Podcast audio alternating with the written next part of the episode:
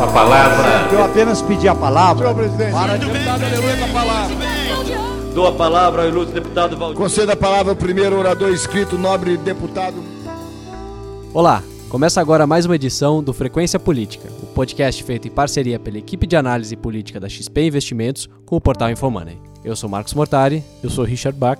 Eu sou Paulo Gama e hoje a gente tem a companhia de mais um brasiliense aqui, Gabriel Irabaase, nosso ponta de lança no Congresso Nacional. Seja bem-vindo, Gabriel. Oi, gente, muito obrigado. E hoje, no primeiro bloco, vamos falar sobre a reforma da Previdência que começa a sua tramitação no Senado Federal, sobre a reforma tributária que avança no, na Câmara dos Deputados, na comissão especial, e também sobre o recém-aprovado projeto de abuso de autoridade que vai à sanção do presidente da República. E no segundo bloco vamos falar sobre o tombo de Maurício Macri na Argentina e a surpresa Alberto Fernandes Cristina Kirchner. Lembrando que esse programa foi gravado na quinta-feira, dia 15, e vai ao ar na sexta-feira, dia 16.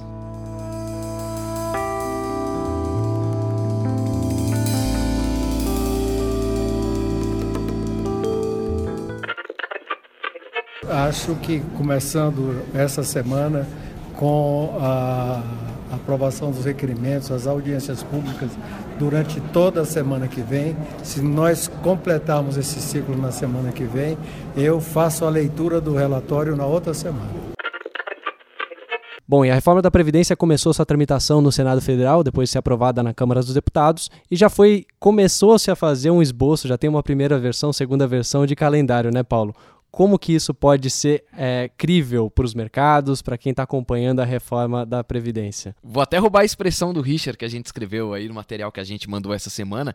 É, quer dizer, calendários feitos pelo Legislativo, geralmente eles servem mais como base do que como uma coisa para você cumprir aí a ferro e fogo, né? Serve mais como referência, mais como boa vontade. É feito para furar, Paulo. É feito para furar. É, esse aí até que não é dos enfim, dos mais furados de todos, porque a gente vê de fato uma boa vontade, a gente vê ânimo aí do Senado de levar essa agenda em frente, mas acho que também assim vai bem no sentido essa revisão do calendário de uma coisa que a gente vinha dizendo há bastante tempo, quer dizer, o Senado tenta não ter a imagem de carimbador do que vem da Câmara. Então, por mais que lá no limite, é, na hora de promulgar, é, o Davi vá mandar, Davi Alcolumbre, o presidente do Senado, vá mandar uma parte para promulgação e o que tiver de mudança vai fatiar e mandar de novo para a Câmara, esse processo todo de discussão vai ser um processo em que o Senado vai querer levantar a mão e dizer, pô, olha a gente aqui, a gente também está trabalhando, a gente também tem o que acrescentar. Então é natural aí que a gente imagine que os senadores busquem várias maneiras de querer chamar atenção para esse debate lá, arrastar um pouquinho essa discussão pode ser uma dessas maneiras.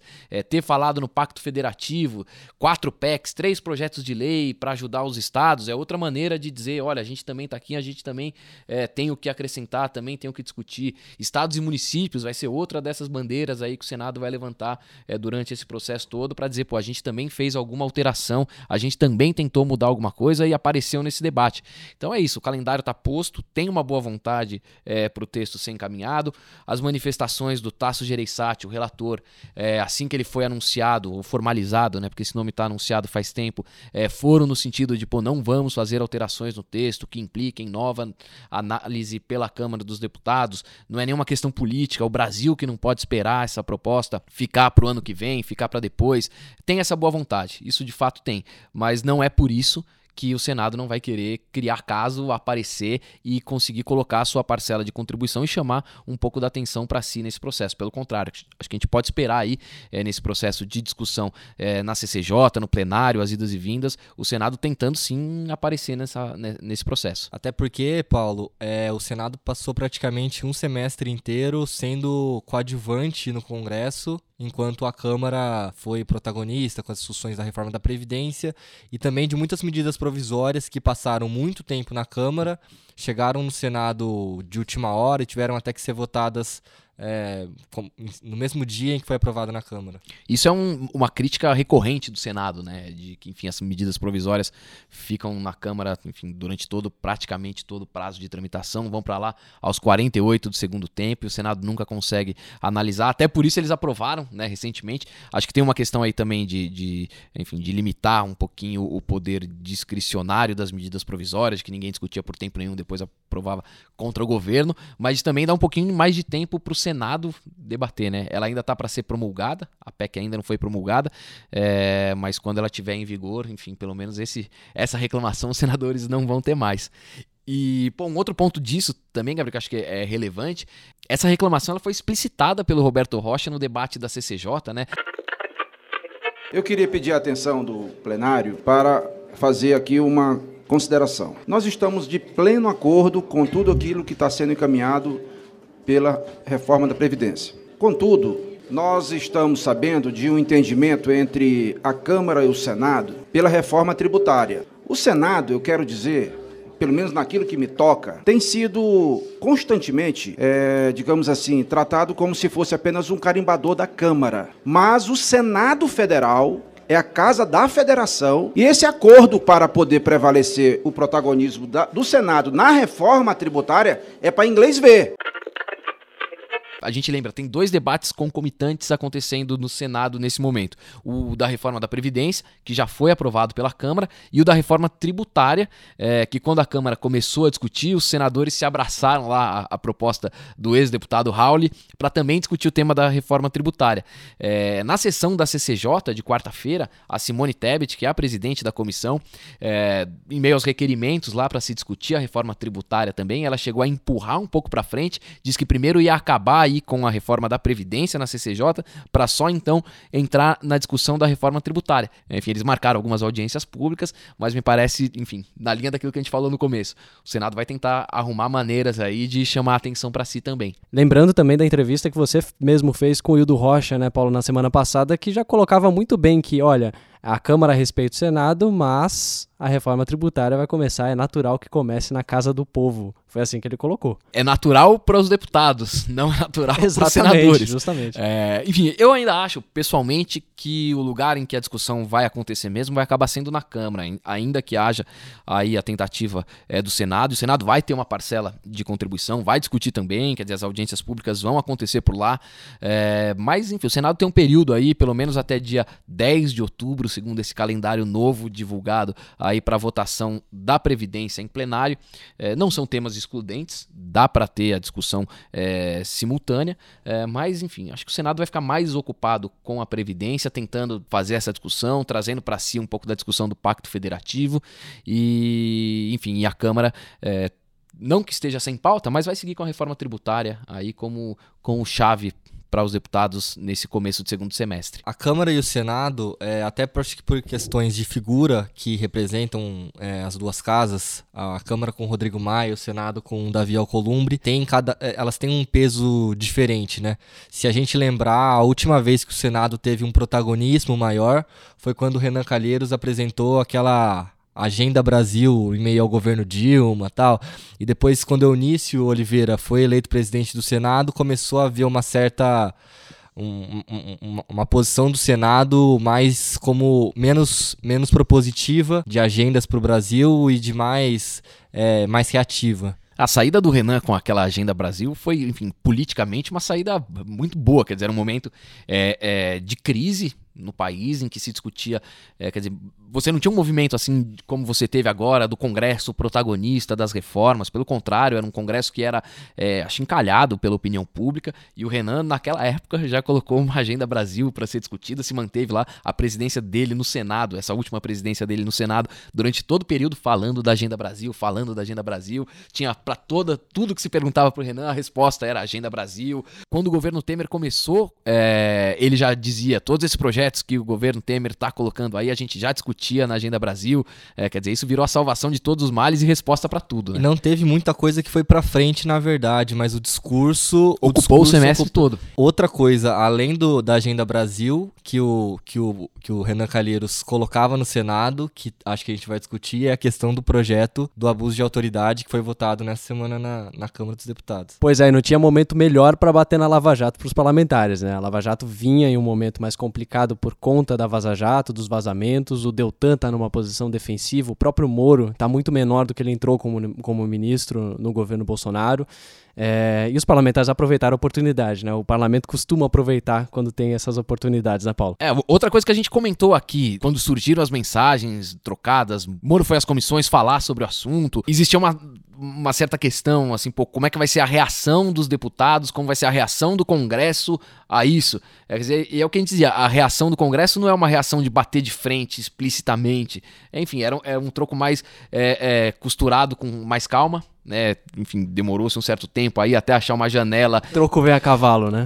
que eles consideraram ideal para fazer essa aprovação. Aprovaram em votação simbólica, ou seja, não precisou que cada deputado fosse lá colocar o seu dedo para dizer é, no que é que estava votando, se estava a favor ou contra, porque sabem que tem uma resistência é, grande da opinião pública, mas demonstra também, enfim, é, possibilidade aí, força de alguma maneira é, do Congresso, dos grupos que estão no Congresso e que têm poder e influência no Congresso há tempos, é, de continuar, enfim, tocando é, essa agenda. Quer dizer, um momento, como você disse, Marcos, o Moro fragilizado, é, o governo também sem tentar comprar muito essa briga dele, né? É, então as coisas andaram. Queria voltar um pouco para a pauta econômica. Na questão da reforma tributária, como é que estão os prazos na Câmara dos Deputados, que é onde a reforma parece que está andando, e para onde vai a proposta do governo quando for encaminhada, se um dia isso acontecer, né? Faz tempo que eles estão dizendo, né? Que essa semana vai, essa semana tempo. vai.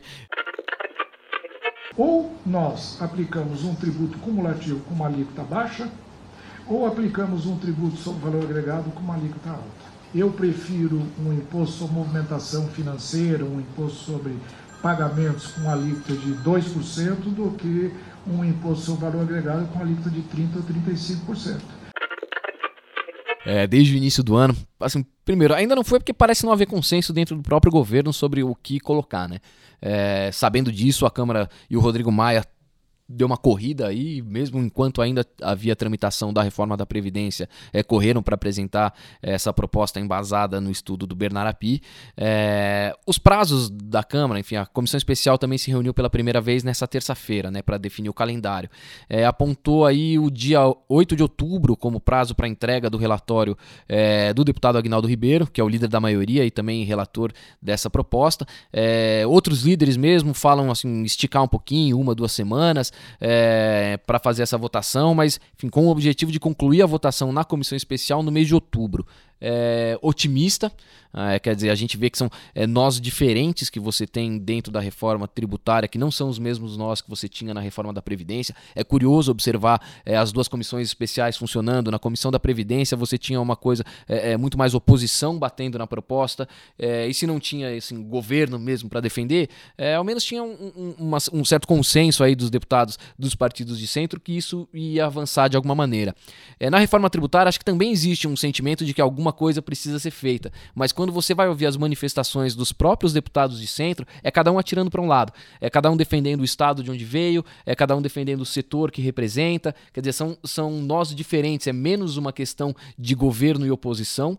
É, não que existisse governo para defender a Previdência, de novo. É, mas é menos uma questão de azul contra vermelho e uma questão de que cada um vai defender o seu e o seu é diferente. A gente brincava hoje conversando com outro deputado que está muito é, é, envolvido aí na discussão da reforma é, tributária, ele dizia são 49 membros na comissão, 49 propostas de reforma tributária diferente. É, quer dizer, Inclusive teve mais uma essa semana, né? O deputado do DEM lá do, do Distrito Luiz Federal, Miranda. Luiz Miranda. Exato. E, e dentro dessas propostas, dentro de cada uma dessas propostas, cada um defende uma coisa diferente. É um que quer, enfim, saber do benefício fiscal que o seu Estado é, oferece hoje para as empresas e que vai perder. É, o determinado setor que o re, deputado representa que também vai perder é, algum tipo de benefício, de, de, de incentivo fiscal que tem. É, quer dizer, são nós diferentes. Um deputado com quem a gente almoçou na semana passada, é, pô, ele foi enfático. Se meu estado for perder 10 empregos, eu não tenho como justificar para o meu eleitor que eu vou votar essa reforma, ainda que haja um fundo de compensação, ainda que no futuro isso seja positivo, produtivo é, para o país. É, não tenho como justificar. Se uma empresa, se o dono de uma empresa levantar o braço e disser com essa reforma eu preciso tirar a minha empresa desse estado, porque eu vou perder o incentivo fiscal, não tenho como votar. Então, enfim, são nós difíceis. É, existe aí uma expectativa de que os governadores é, apoiem é, essa a PEC 45 que tramita na Câmara com algumas condições que são, enfim, discutíveis. Aí você precisa ver exatamente se governo topa, é, se, se são factíveis essas condições. Isso resolveria de alguma maneira é, esse primeiro nó aí regional. É, mas o segundo nó quer dizer, que trata aí dos setores, dos diferentes setores da economia, é, é, é, é difícil, é um trabalho complicado. E fazer andar isso sem a máquina do governo é, comandando, é outro desafio que vai precisar ser ainda respondido, porque a reforma da Previdência a gente tinha um governo que, como o Paulo falou, por mais que a gente não tivesse muito bem um governo Uma formado, base ali, uma governista, base né? governista para defender a reforma da Previdência na comissão especial, você tinha ali um, alguns, uns dois deputados do Novo, você tinha os deputados do PSL, que pelo menos eles defendiam a agenda liberal do Paulo Guedes. Na reforma tributária a gente não sabe exatamente como que vai se dar isso. Acho que é uma dúvida que todo mundo tem, quer dizer, se a gente mantiver esse cenário de que a reforma que está seguindo não é exatamente a reforma do governo, é, o governo vai de novo abrir mão de ter o seu próprio texto é, encaminhado para passar a patrocinar uma outra reforma, acho que é uma dúvida né, que, enfim, que é determinante aí para medir a possibilidade de avanço desse texto. Ô Gabriel, e outra questão que está envolvida nessa possível proposta do governo que se discute é um, um imposto sobre transações financeiras similar à CPMF, né? assim como os empresários do Movimento Brasil 200 lá, que não tem uma proposta formal sendo discutida no Congresso, eles têm uma ideia, mas que nenhum parlamentar até agora patrocinou, de fato. É, essa é uma medida bastante contestada no meio político, né? Como que você está vendo o ambiente para uma discussão sobre uma possível volta da CPMF? A gente viu na reforma da Previdência a, a principal pessoa, vamos dizer assim, que patrocinou é, o avanço dela foi o Rodrigo Maia. Se a gente pensar nessa mesma linha, o Rodrigo Maia é bem enfático ao dizer que é contra a volta da CPMF. Como a gente falou antes, por exemplo, o próprio Luiz Miranda, que propôs é, uma nova PEC é, de reforma tributária, é, ele propõe uma, uma- um imposto que não. Nenhum imposto se chama CPMF, né? Ninguém vai querer colocar o nome CPMF. É, isso é curioso, né? Porque todo mundo vai Flávio dizer, não é né? CPMF, não Mas é CPMF, são mas todas são uma contribuição. sobre movimentação financeira. Há diferença, que, o governo fala em contribuição sobre pagamento, quer dizer... O todo- Flávio fala em ITEX, é um todo nome mundo vai- gringo até, né? Pra dar Todo uma... mundo vai tentar desvincular, porque CPMF é palavrão de fato, né? Falou CPMF, acho que 10 em 10 é, deputados fogem. Igual que a gente dizia de BPC, aposentadoria rural, que eram temas tinham debate interditado no Congresso, dá a impressão que a sigla CPMF é, derruba a discussão também, né? Exatamente. E como o Rodrigo Maia é, se demonstra tão contrário a, a um imposto como CPMF, é muito difícil que uma contribuição como essa seja levada adiante. Mas isso não impede, por exemplo, o, o secretário da Receita, o Marco Sintra, de falar dia sim, dia não, de uma contribuição nos mesmos moldes da CPMF. Que o próprio Bolsonaro se coloca contrário, né? Enfim, por mais que ele possa ter uma saída lá na frente e dizer não, mas isso não é CPMF, mas ele, enfim, tem batido na CPMF aí, sempre que questionado, sabendo dessa impopularidade, acho que no Congresso e na população, sempre que questionado ele diz não, não tem CPMF, não dá detalhe do que vai ter, mas diz que CPMF não tem. E uma coisa que eu acho que é bom lembrar sobre a CPMF, que foi criada lá no governo do Fernando Henrique e foi derrubada é, pelos deputados no governo do Lula. Em 2016, se eu não me engano, havia um movimento no governo Dilma para votar, voltar uma, uma CPMF junto com, enfim, no processo lá do, do impeachment da, da Dilma. E eu lembro dos deputados carregarem é, os, os cartazes em verde e amarelo é, contra a volta da CPMF e tal. E era um movimento, era basicamente assim, era os mesmos parlamentares que carregavam é, os cartazes a favor do impeachment da Dilma também carregavam os cartazes é, com show CPMF. Então é difícil a gente imaginar, por mais que o Congresso tenha sido tão renovado, mas a gente sabe que ele foi renovado até com o aumento da direita lá dentro. É difícil a gente imaginar um Congresso assim aprovando uma, uma- um, novo imposto, basicamente, né? Seria uma CPMF. E, mas assim, é- seria um novo imposto, que é uma coisa que a população, assim, tem uma rejeição muito forte. A gente falou aí de reforma tributária, é, abuso de autoridade, alguns temas em que a gente começa a ver. Quer dizer, passada a reforma da Previdência, acho que durante o período em que a gente discutiu a reforma da Previdência na Câmara, é, tudo convergia para isso. Né? Então, é, era uma pauta em que havia convergência do Rodrigo Maia é, com o governo, tudo bem com algumas diferenças, com alguns problemas, mas existia uma convergência entre a cúpula da Câmara e o governo é, e que dominava todo o debate. Agora que passou a reforma da Previdência, acho que é natural que a gente comece a ver ruído aqui, ruído ali, quer dizer, a gente levantou esse biombo que existia de convergência entre o Rodrigo e o governo, é, para que a gente comece a discutir coisas em que não necessariamente há convergência. Acho que agora sim a gente vai começar a ver testado aí essa questão do, do parlamento assumir a agenda, do parlamento assumir o protagonismo. Acho que esses dois exemplos que a gente conversou agora vão bem nessa linha. Quer dizer, a reforma tributária, em que é uma proposta da Câmara, não uma proposta do governo adaptada aos gostos da Câmara, e também a questão do abuso de autoridade, quer dizer que é, por mais que possa haver interesse aí de um ou de outro, mesmo do governo, de, quer dizer, de colocar algum tipo de limite, é, em, em, não colocar limite em investigação, mas colocar algum tipo de cobrança, de responsabilização é, é, a partir disso, é, quer dizer, é uma agenda que não é 100% convergente. É, e acho que para frente a gente pode tomar isso meio como temperatura, quer dizer, não tem mais é, uma agenda dominante, gigante, que comandava todo o debate, em que há alinhamento da presidência da Câmara e do governo. Quer dizer, acho que a gente vai ver isso como termômetro para as próximas discussões. E a gente tem que ver qual vai ser, o que, que vai tomar esse espaço, né? Até uma pessoa com quem a gente estava falando, em política não existe vácuo, né? Então a gente tem que ver o que, que vai ocupar agora esse espaço da reforma da Previdência. Foi, foram, desde que saiu da Câmara, né, essa foi a primeira semana sem reforma da Previdência na Câmara.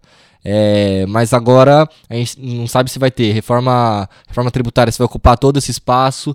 Tem outras pautas é, também para a economia que com certeza o Rodrigo Maia vai querer colocar no plenário, mas também a gente tem uma agenda é, do ministro Sérgio Moro, que a gente não sabe exatamente com que força vai vir é, o pacote dele anticrime. É, e outra coisa que é importante, que na verdade está até um pouco sumido, é a questão do Olavo de Carvalho, a questão do Carlos Bolsonaro, que é, no começo do governo é, eles tentavam empurrar de toda maneira essa pauta conservadora nos costumes. E agora estão até meio sumidos, assim, o Olavo não fala mais nada, mas. E é uma agenda essa que o Rodrigo Maia, em todas as manifestações é, que fez até agora, diz que concorda com a agenda econômica do governo, mas não concorda com a agenda comportamental de costumes. Quer dizer, e acho que é, é um, é um problema contratado, é uma crise contratada essa. É, qual é o momento em que o Bolsonaro vai tentar apresentar ao Congresso essa agenda um pouco mais ligada aos costumes? Porque, enfim, é, é o dilema que o Bolsonaro vive desde o,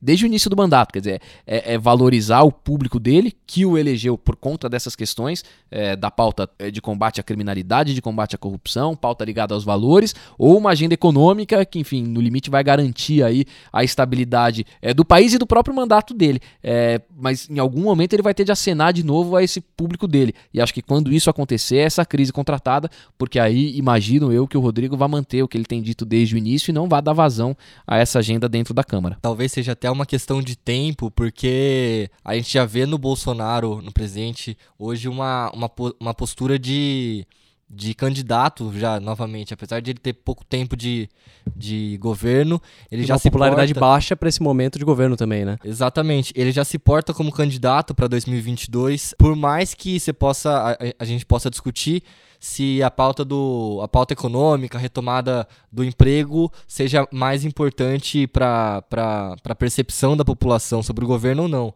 Mas o, o, o, eleitorado dele, que o levou principalmente ao segundo turno, é um eleitorado que apoia massivamente a, a, essa agenda nos costumes. E aí a gente concorda que essa pauta é muito mais divisiva, por incrível que pareça, do que uma pauta econômica. A Previdência era uma pauta que dividia muito, mas hoje em dia, dadas outras pautas, a Previdência virou um consenso, a tributária tem é, um caminho, uma perspectiva de maior acordo entre as partes, embora seja ainda muito difícil, do que uma agenda como essa. A gente vai ter o primeiro grande teste com a indicação do, do Eduardo Bolsonaro para a embaixada, que já é um, um passo um pouquinho a mais que o presidente deu por questões pessoais. A gente gente vai ter a nomeação da PGR, a gente tem uma série de movimentos que são obrigatórios que ele faça, que já vão servir como teste para a gente entender é, quais são os próximos passos que ele vai dar. Mas sem dúvida. A agenda, o pacote anticrime, como que ele vai se comportar com relação ao pacote anticorrupção mesmo, o que, que ele vai vetar, o que, que ele não vai, e como ele vai comprar essa briga com o Congresso vai ser importante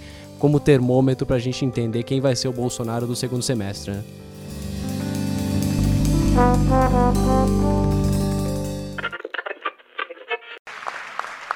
Y agradecerles a todos aquellos que a pesar de las dificultades nos han seguido apoyando, pero reconociendo, reconociendo que hemos tenido una mala elección, hoy hemos tenido una mala elección y eso nos obliga a, a partir de mañana a redoblar los esfuerzos para que en octubre logremos el apoyo que se necesita para continuar con el cambio.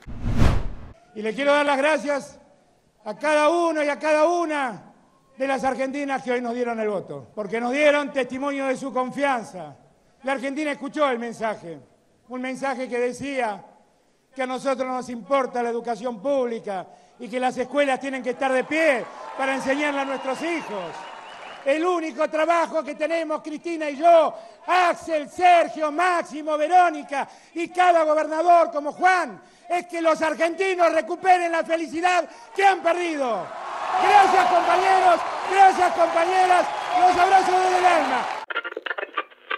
Bom, pauta não tem só aqui no Brasil, né? A Argentina passou pelas primárias deles, aquele passo, como é chamada a eleição, e surpreendeu a todos com uma larga vantagem para a chapa Alberto Fernandes, Cristina Kirchner. Richard, agora sacramentou, fica difícil para o Macri virar esse jogo? Ah, fica difícil. Acho que está resolvida a eleição. É muito difícil de, do Macri tirar esses é, quase 15 pontos de diferença é, foi muito expressivo, muito além do que a gente inclusive imaginava. A gente imaginava que o Macri perderia. Sempre acreditamos uma diferença um pouco é, menor do que nós vimos, acho que foi uma surpresa em geral. Nossas pesquisas e o nosso analista lá, o Tomás, acreditava que o Macri perderia as primárias, mas não por tanto. É, e é uma diferença, e a palavra que nós usamos na segunda-feira foi irreversível. E acho que é irreversível essa diferença, é muito difícil, e a gente viu também pelas medidas um pouco desesperadas que o Macri tomou ontem com relação a temas econômicos. Pero antes de comentar las medidas en detalle, quiero pedirles disculpas por lo que dije en la conferencia del lunes. Dudé de hacerla porque todavía estaba muy afectado por el resultado del domingo. además sin dormir y triste por las consecuencias que tuvo en la economía. Va a haber mejoras para todos los trabajadores, tanto informales como formales, estatales y privados. Para los empleados en relación de dependencia van a recibir hasta 2.000 pesos extra en su bolsillo en septiembre y octubre, porque vamos a hacernos cargo del Estado de los impuestos conocidos como aportes personales.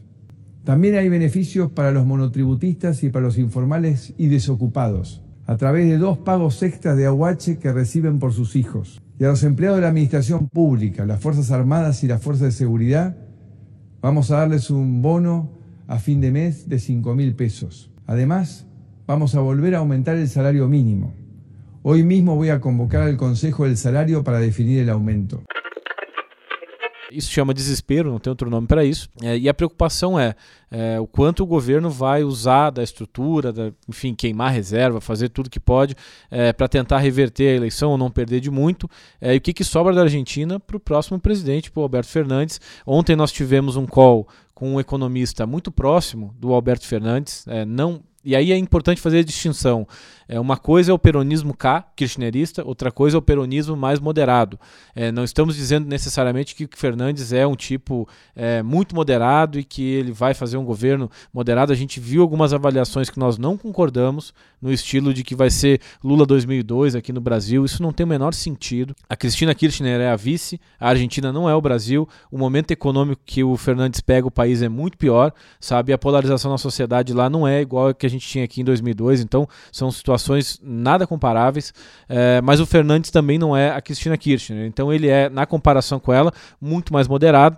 Esse economista, o Emanuel Arres, que nós conversamos ontem, ele foi até elogiado por alguns clientes pelas visões que tem é, sobre reserva, sobre inflação, sobre reformas, é, mas a gente tem que avaliar é, e ter em mente que o Congresso tem muita relevância da Cristina. É claro que o Fernandes vai querer ser presidente, é, vai tentar fazer acordo com os parlamentares na Câmara e no Senado e os governadores argentinos que têm um peso importante politicamente lá, mas não vai ser um governo muito tranquilo. Você vai ter a Cristina puxando para um lado, Fernandes puxando para outro, outro tipo de peronismo puxando para um outro lado ainda.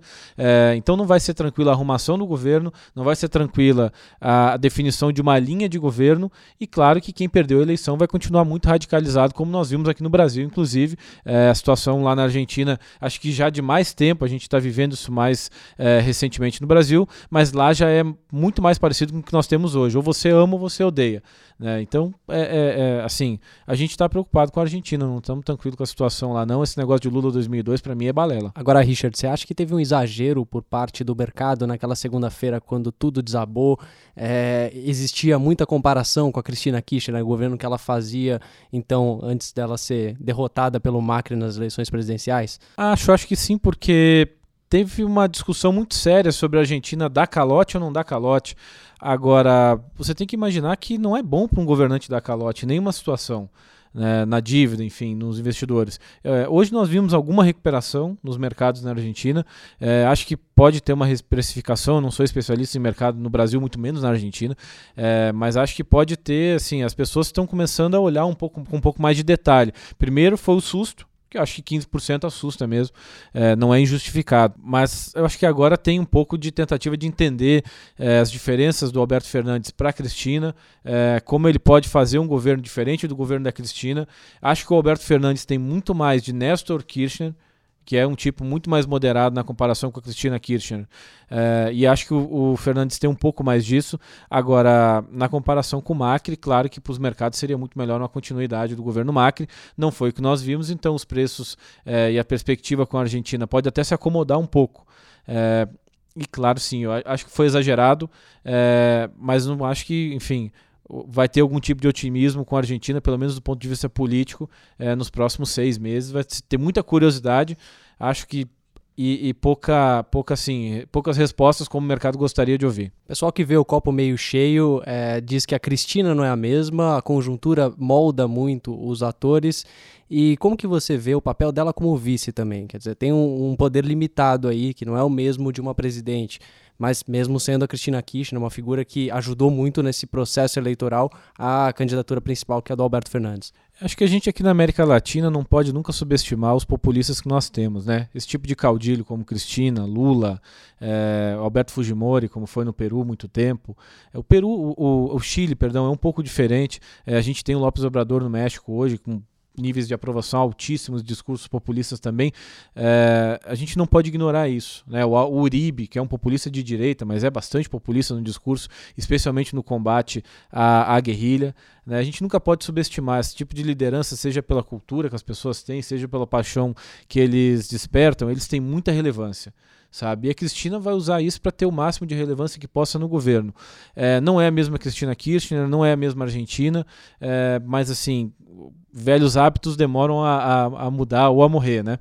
É, Cristina Kirchner tampouco vai mudar, ela pode até tirar um pouco da intensidade e deixar o Fernandes governar um pouco é, é, economicamente um pouco mais livre, mas não vai deixar de exigir que se volte com subsídio para uma coisa ou outra.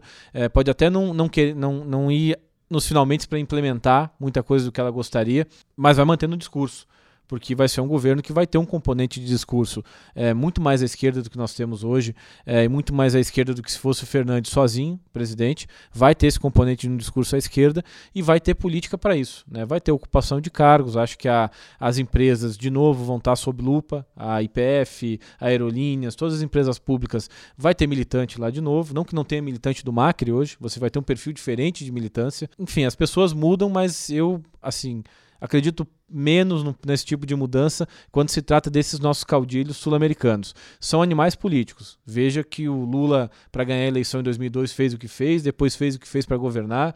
É, e quando você não tem um animal político nesse tipo de caso, que foi o caso da Dilma aqui, por exemplo, que tinha muita convicção e pouca cintura, é, acaba caindo. Acho que não é o caso da Cristina. É, quando você tem esse tipo de político, eles entendem bastante de risco. É, e risco traz medo de perder, de cair. É, perder em 2015 foi duro e a derrota ensina para a Cristina e para o kirchnerismo. Por isso ela fez esse movimento muito inteligente de ser vice, é, de colocar um candidato um pouco mais moderado que ela e que agregava o resto do partido, do Partido Socialista, do peronismo, e com isso tentar governar desse jeito. Agora, é um ajuntamento. Tem ajuntamento que dá certo, como em Portugal, a geringonça, tem ajuntamento que, enfim, pode ser para não bater no muro e explodir, como é o caso da Argentina. Bom, e a decisão lá fica para outubro e o nosso Frequência Política fica por aqui. Gostaria de agradecer ao Richard, ao Paulo e ao Gabriel pela participação e agradeço a você que nos escutou até aqui. Este programa conta com a direção e edição do Matheus Detone. Até semana que vem.